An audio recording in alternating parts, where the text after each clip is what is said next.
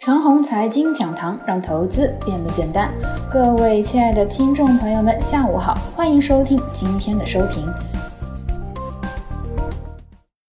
投资呢，除了逻辑面，还有情绪面。投资逻辑呢，是投资股市的根本，这一点呢无可厚非。可是呢，仅仅把握了投资逻辑的分析，还不算高阶的投资者。除了逻辑之外啊，还有情绪面的分析。投资逻辑呢，包括行业基本面分析、个股基本面分析、趋势研究和个股技术面研究等等。研究逻辑呢，不是本文的重点。大家玩股票这么久了，总能明白什么是投资逻辑。情绪面的分析啊，这是高阶投资者的讲究。什么是情绪面呢？我说几个场景。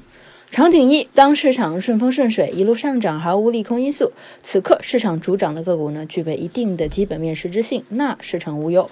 可是啊，市场一旦头脑发热，各种蹭概念的品种全体上涨，出不了几天，市场就会乐极生悲，剧烈调整呢随时到来。乐极生悲也是情绪面的一种表现方式。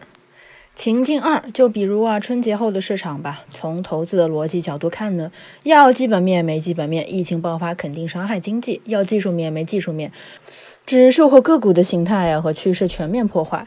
可是为何一日宣泄之后连涨了三天呢？这啊不是超跌反弹能够解释的，而是情绪面爆发。此刻的情绪面呢是这样形容的：疫情呢属于天无情，而全面统一力量叫做人有情。岁月无情，人有情，青春有限，梦无限。此刻啊，股市的上涨呢，体现的就是梦无限的一面。疫情虽然残酷，但是中国梦长存。正因为如此啊，大家看看资金数据，国内外各类的机构都增资汇聚股市。而在板块上呢，梦之体现的就是科技强大。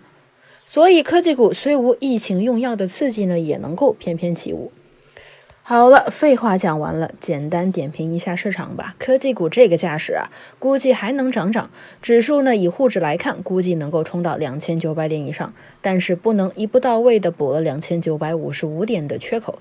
说的明白一点呢，沪指先冲到两千九百点以上，然后估计要调整一下，而后呢再起来就能够补了两千九百五十五点的缺口了。补了缺口之后呢，各种情绪面消失，市场啊重归理性。那时候股市的中线或者长线怎么走？大家看看当时的疫情和经济的走向，再来分析。以上就是我们今天的全部内容，祝大家股票涨停。